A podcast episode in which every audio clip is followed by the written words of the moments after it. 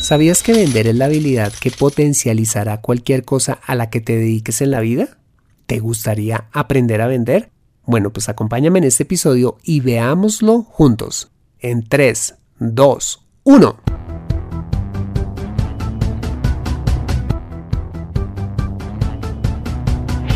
Bienvenido a Consejo Financiero, el podcast de finanzas personales donde aprenderás a manejar inteligentemente tu dinero salir de deudas, tomar buenas decisiones financieras y alcanzar una prosperidad sólida y duradera. Consejo Financiero son finanzas personales prácticas para gente como tú que desean transformar su futuro financiero.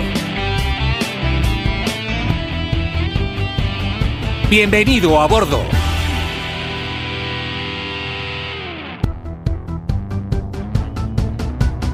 Hola, ¿qué tal? Soy Fernando Fernández y esto es Consejo Financiero, tu podcast, tu programa de finanzas personales en el que aprenderás a manejar inteligentemente tu dinero, a salir de deudas, a tomar buenas decisiones financieras y los principios para alcanzar una prosperidad sólida y duradera.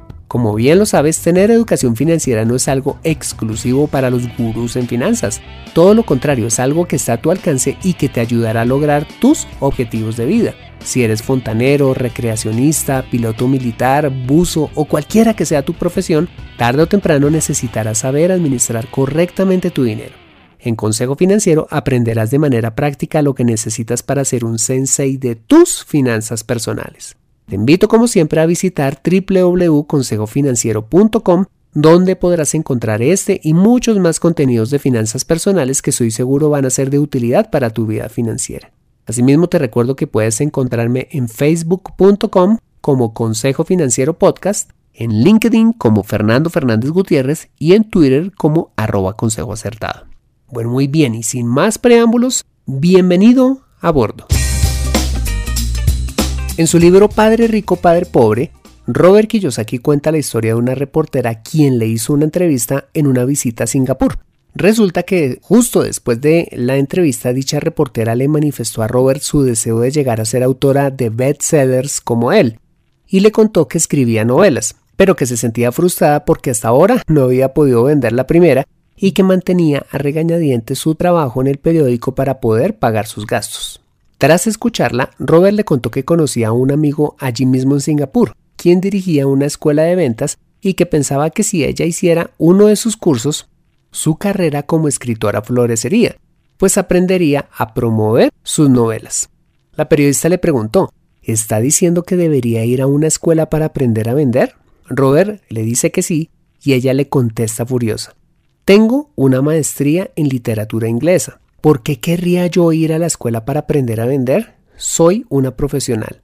Asistí a la universidad para tener una profesión y no verme obligada a tocar de puerta en puerta. Odio a los vendedores. Lo único que hacen es molestar y tratar de sacarme dinero. Ante dicha respuesta lo único que se le ocurrió a Robert fue confesarle que él era un escritor terrible, pero que aún así era autor de bestsellers porque había aprendido a vender mientras que ella sí era una gran escritora. Asimismo le dijo que si ella juntaba el talento que tenía para escribir con la habilidad de vender, no solo sería autora de buenos libros, sino autora de bestsellers como él. Esta historia me encanta porque nos enseña que hay una habilidad que todos, sin importar cuál sea nuestra profesión, área de conocimiento u oficio, es aprender a vender. Y si aprendemos a vender, seremos personas exitosas en lo que hagamos y si lo somos, impactaremos positivamente nuestras finanzas personales.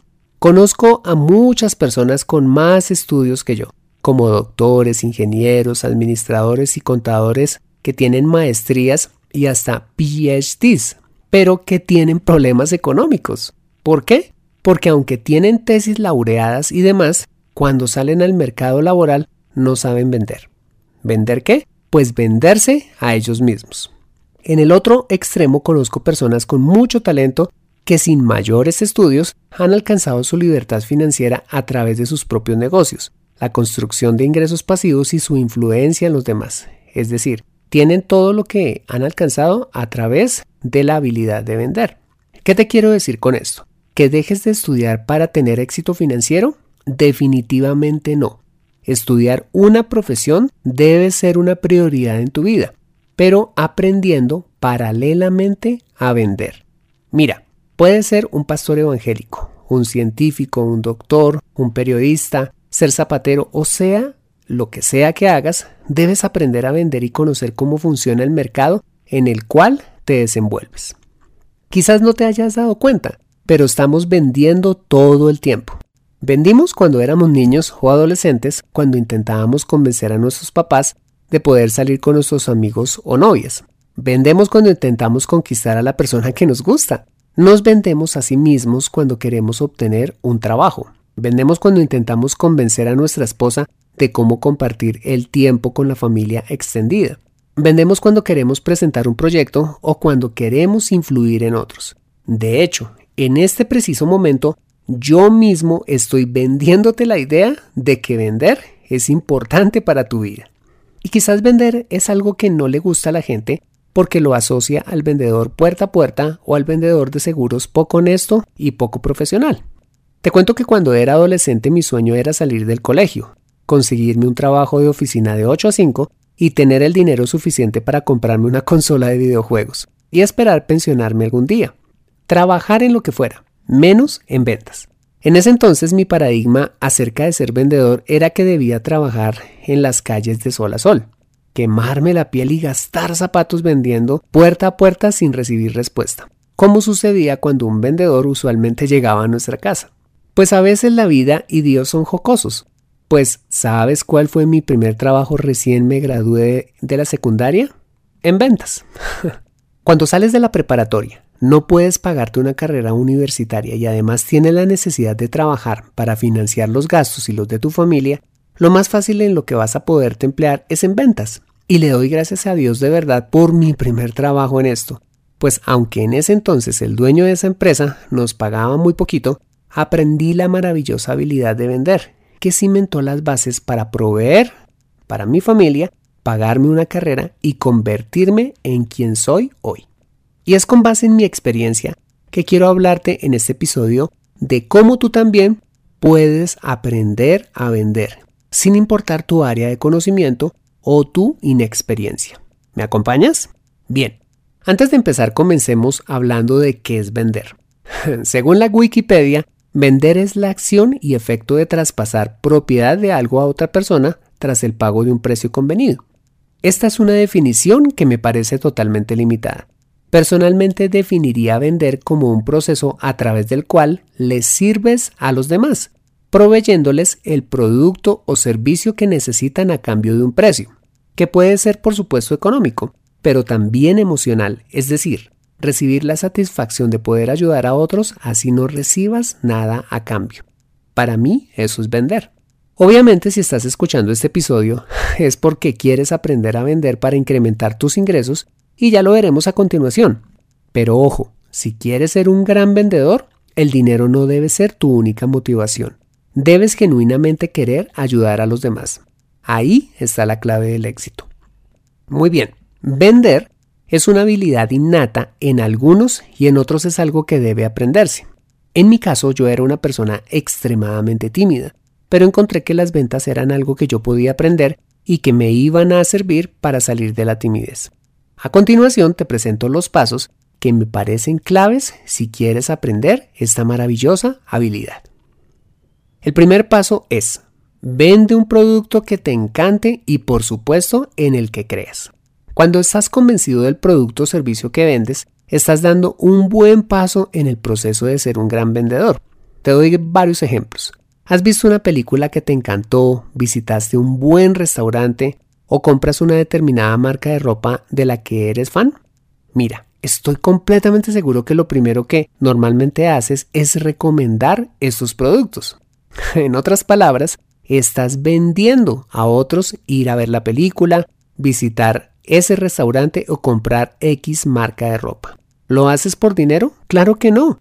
Lo haces porque te apasionan esos productos. ¿Cómo sería entonces si te pagaran además por promocionarlos? Si quieres aumentar tus ingresos, empieza buscando vender productos o servicios que te apasionen y todo va a ser más fácil, pues la pasión que sientes por ellos te va a dar el poder de convicción necesario pues, para lograr vender. Te aseguro que si aún no tuvieras experiencia, podrías convertirte en un gran vendedor si sigues este primer consejo. En mi caso, si fuera vendedor de Apple, estoy seguro que sería de los mejores vendedores. Me considero fan número uno de cada producto por su diseño, simplicidad, belleza y altísimo valor agregado. Cada vez que puedo, recomiendo estos productos, pues me apasiona la marca y creo en ella. Si el producto o servicio eres tú mismo, debes gustarte a ti mismo y creer en ti. Si lo que eres hoy dista de quien deseas ser, la pregunta que deberías hacerte es, ¿qué necesito para convertirme en la persona que quiero ser? Y no estoy hablando únicamente de lo físico, pues la apariencia exterior, aunque es relevante, no es lo más importante. Debes preguntarte qué necesitas para ser una persona más preparada intelectual y espiritualmente. ¿Qué estudios debes hacer? ¿Qué lecturas deberías hacer? ¿Qué viajes o experiencias deberías vivir? ¿Cómo y dónde podrías cultivar una vida espiritual profunda? Son preguntas que deberías hacerte a la hora de averiguar cómo puedes convertirte en una mejor persona. Cuando trabajamos conscientemente en nosotros mismos, adquirimos esa seguridad que nos permite vendernos a nosotros mismos, no solo en el campo laboral, sino también en la esfera personal. En conclusión, si queremos vender un producto con éxito, debemos creer firmemente en él, ser fan o estar apasionado por él. De esta manera podremos lograr alcanzar éxito en el proceso de ventas. Ok, una vez has elegido el producto o servicio que te apasiona, el segundo paso para volverte un gran vendedor es conocer perfectamente tu producto o servicio y el de la competencia. Si has elegido, por ejemplo, vender una determinada marca de productos de belleza, debes conocer en detalle las características del producto, como sus componentes activos, el peso, las dimensiones, el gramaje, las contraindicaciones o las diferentes presentaciones o referencias de dicho producto. Pero más importante que las características son los beneficios concretos del producto, como los efectos positivos que dejan la piel, eh, la facilidad de uso, la duración o los cambios en la imagen de la persona que los use. En otras palabras, debes convertirte en una persona experta en el producto o servicio que vendas, pues sumado a tu pasión, el conocimiento te dará una mayor credibilidad a la hora de vender. Pero no basta con conocer a la minucia tu producto o servicio, debes conocer también el de la competencia, pues a la hora de vender te vas a encontrar inevitablemente con personas a las que les han ofrecido o consumen productos y servicios de otras marcas. Saber qué ofrece tu competencia te ayudará a hacerle ver las diferencias a tu posible cliente entre ambas marcas y establecer argumentos sólidos de por qué debe comprarte a ti.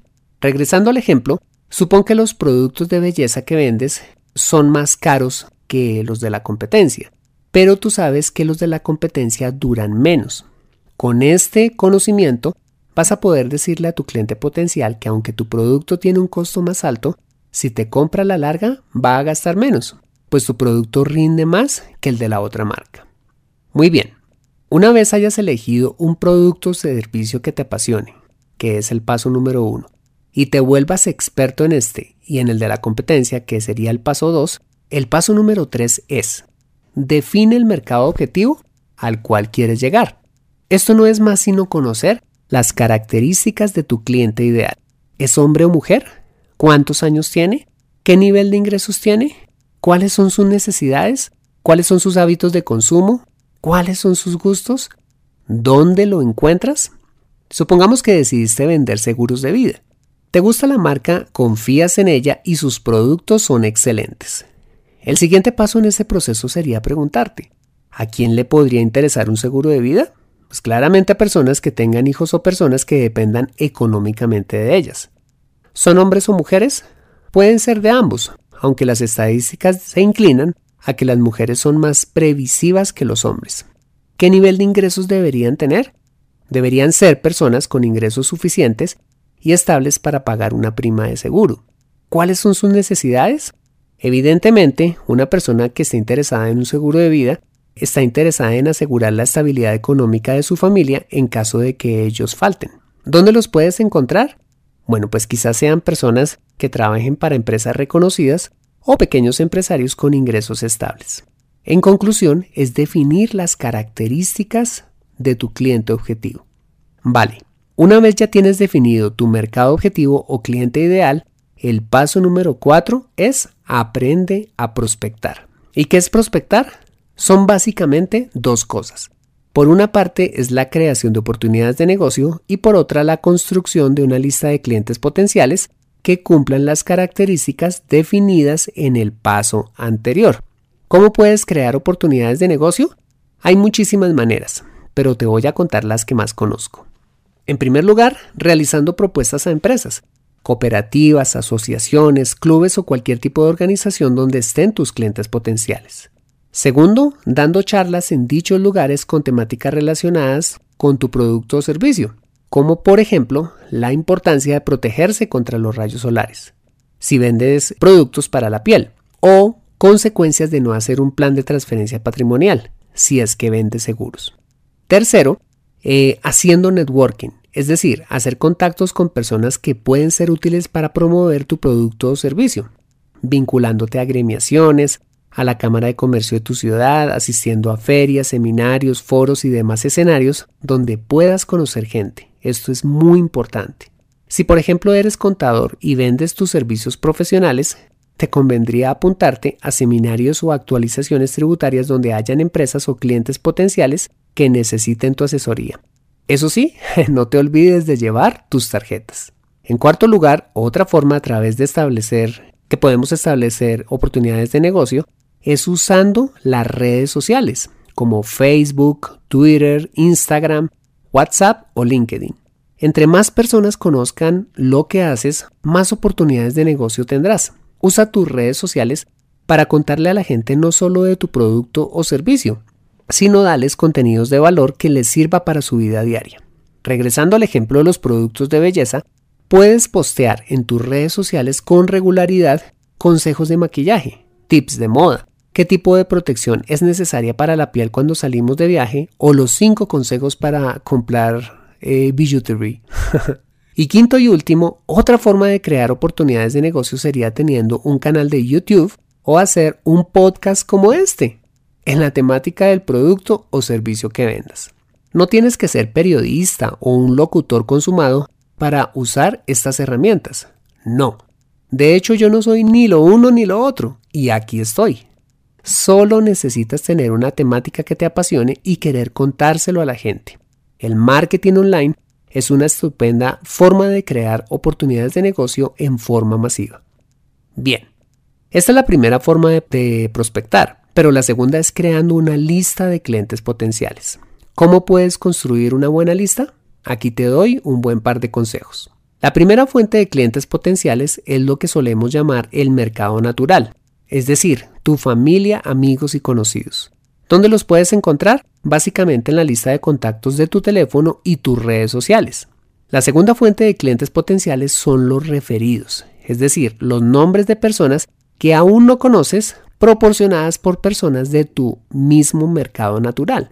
Pedir referidos debe convertirse en cada visita, en cada proceso de ventas, un hábito en ti, pues esta es una de las mejores herramientas de prospección. La tercera fuente para construir una lista de clientes potenciales es el Internet. Por ejemplo, hay muchas organizaciones que publican los nombres de las personas que trabajan en ellas, o hay revistas, periódicos, magazines, publicaciones y todo tipo de fuentes donde también puedes encontrar clientes que sean mercado objetivo para ti. El Internet es una fuente inagotable de información a disposición de todos. Y la cuarta fuente para hacer tu lista de clientes potenciales es capturando la información producto de la creación de las oportunidades de negocio que veíamos anteriormente, como las personas que se apuntaron a tus charlas, los contactos que hagas haciendo networking en foros, seminarios y demás, o capturando la información de tus nuevos seguidores en tus redes sociales, canal de YouTube o tu podcast. ¿Dónde capturar esa información? Bueno, pues el mejor sitio que conozco para guardar tu lista de clientes potenciales es en una o varias hojas de Excel, no en papelitos, tu celular o en otros lugares. Excel es una herramienta extraordinaria donde puedes almacenar toda la información de manera homogénea y organizada. en tu computadora o en la nube. Bien, hasta ahora hemos elegido un producto o servicio que nos apasione. Nos hemos capacitado en el mismo y en el de la competencia. Definimos nuestro cliente ideal y hemos construido un arsenal de nombres en nuestra lista de clientes potenciales. ¿Qué sigue ahora? Pues ahora sí llegó el momento de vender y el paso número 5 es realizar una buena llamada de ventas.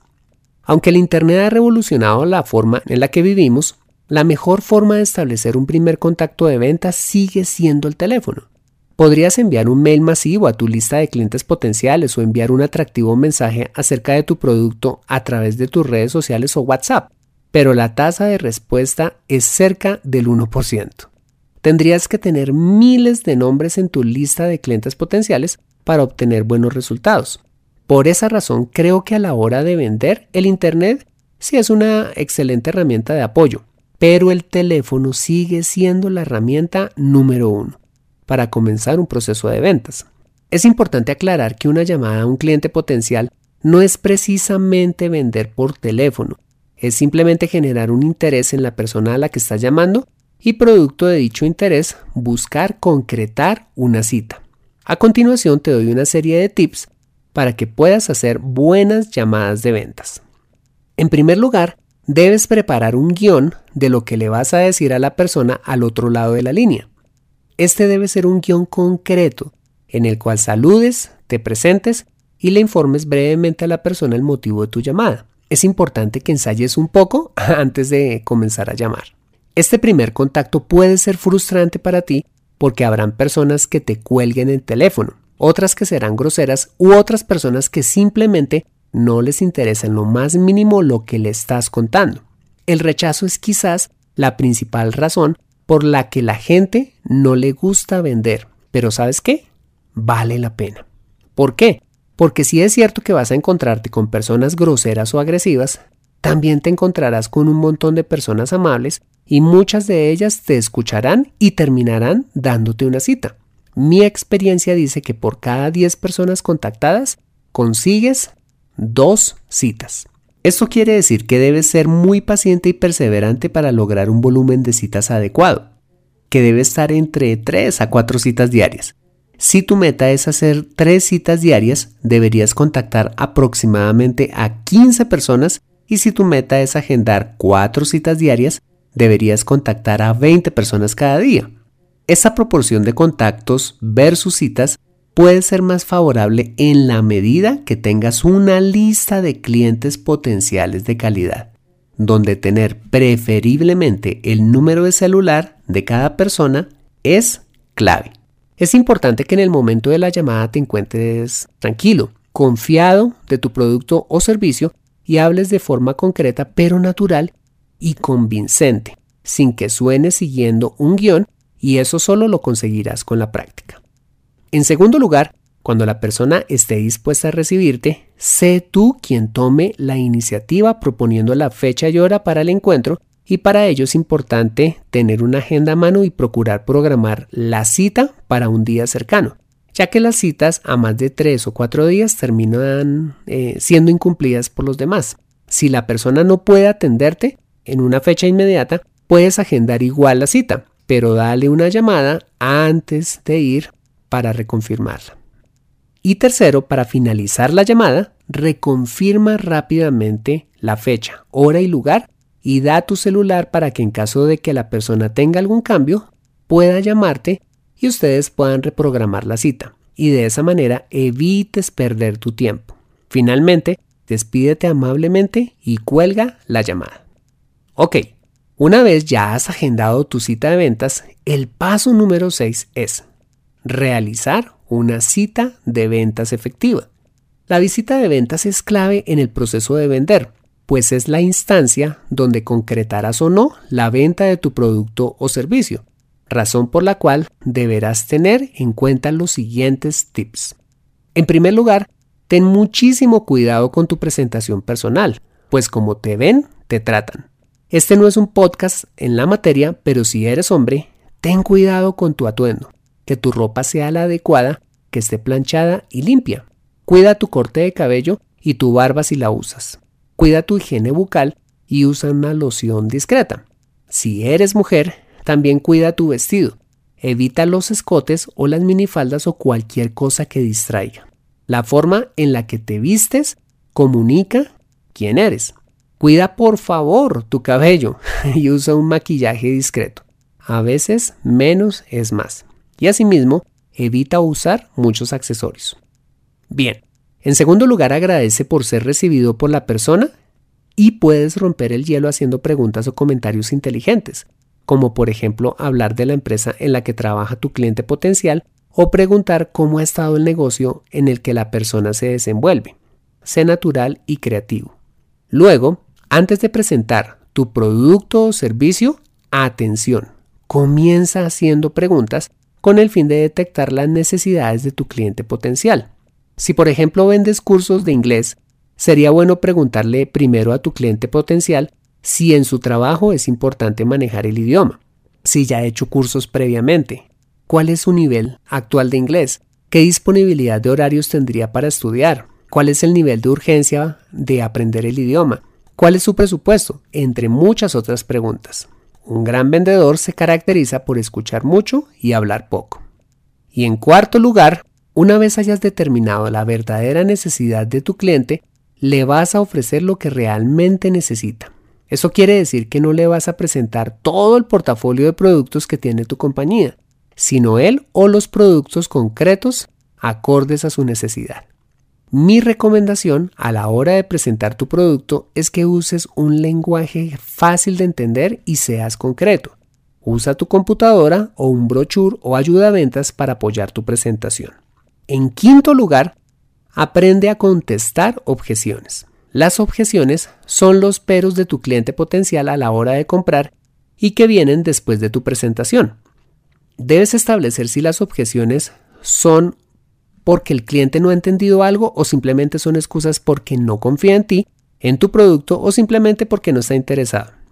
Haz preguntas y una vez hayas averiguado el porqué de la objeción, sigue en el proceso de la venta. Algo que me ha funcionado en el tema de las objeciones es apuntar las que no he podido contestar y prepararlas para la siguiente ocasión que se presenten. Regresando al ejemplo del curso de inglés, tu cliente potencial puede objetar que no le interesa tu curso porque ha empezado muchos y que no ha visto resultados. Debes preguntarle a qué atribuye eso y quizás tu cliente pueda contestarte que ha sido la metodología, pues que no ha sido muy efectiva o porque los grupos de estudio en los que ha estado han sido muy grandes. Si tu curso de inglés es bueno, puedes aclararle que él mismo tiene una metodología personalizada, debido a que los grupos de estudio son pequeños. ¿Ves lo fácil que es?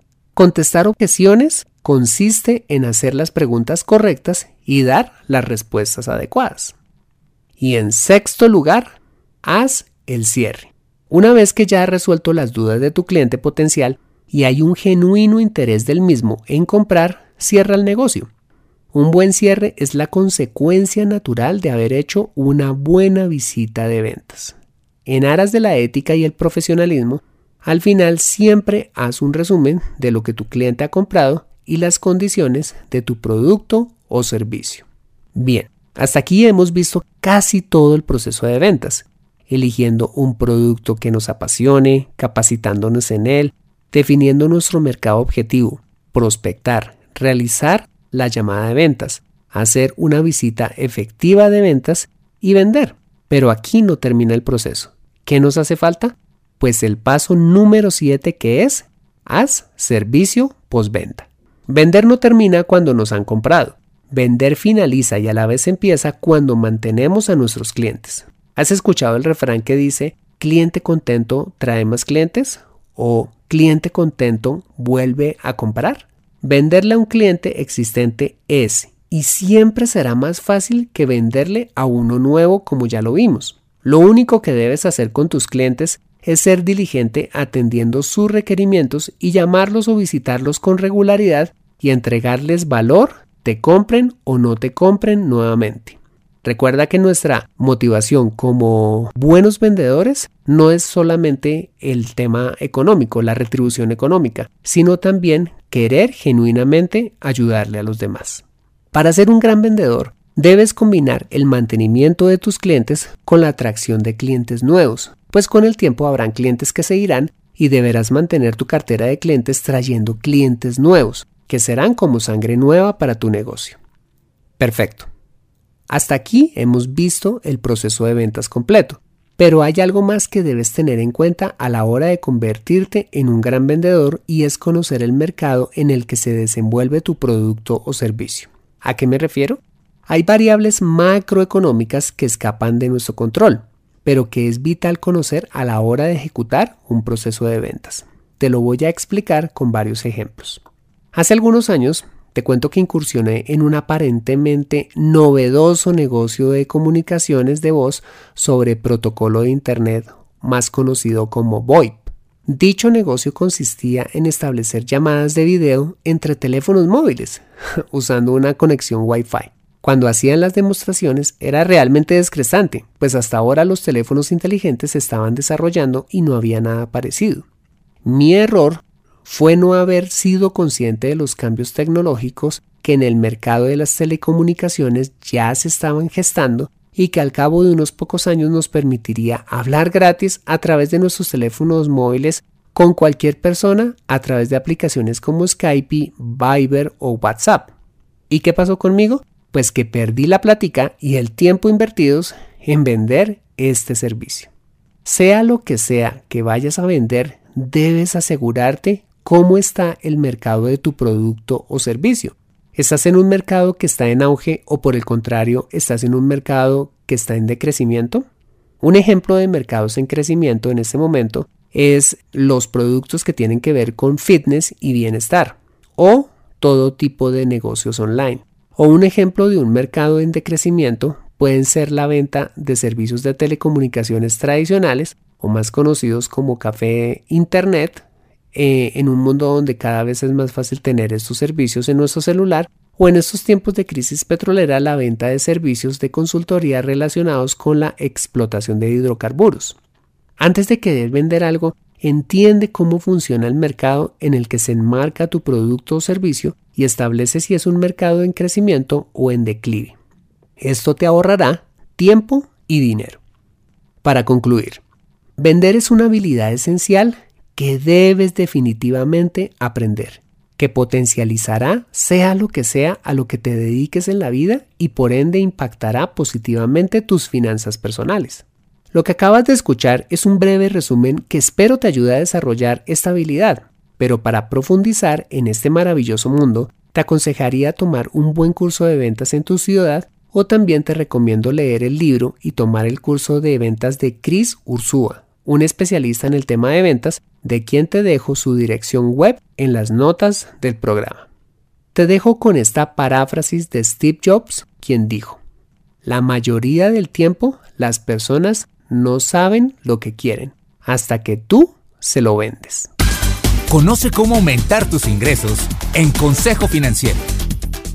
Bueno, muy bien, este ha sido el episodio número 55 de Consejo Financiero. Si te ha gustado, házmelo saber suscribiéndote al podcast y dejándome una valoración honesta a través de un valioso comentario tuyo en iTunes, SoundCloud, Spreaker, iBox, Stitcher o TuneIn Radio, diciéndome si te gustó o no te gustó este episodio. Dichos comentarios son valiosísimos para mí, pues me dan el feedback para mejorar el programa. Asimismo, te invito a compartir este episodio a través de tus redes sociales con tus contactos, familia o amigos a quienes consideres les sea útil este episodio para su vida financiera.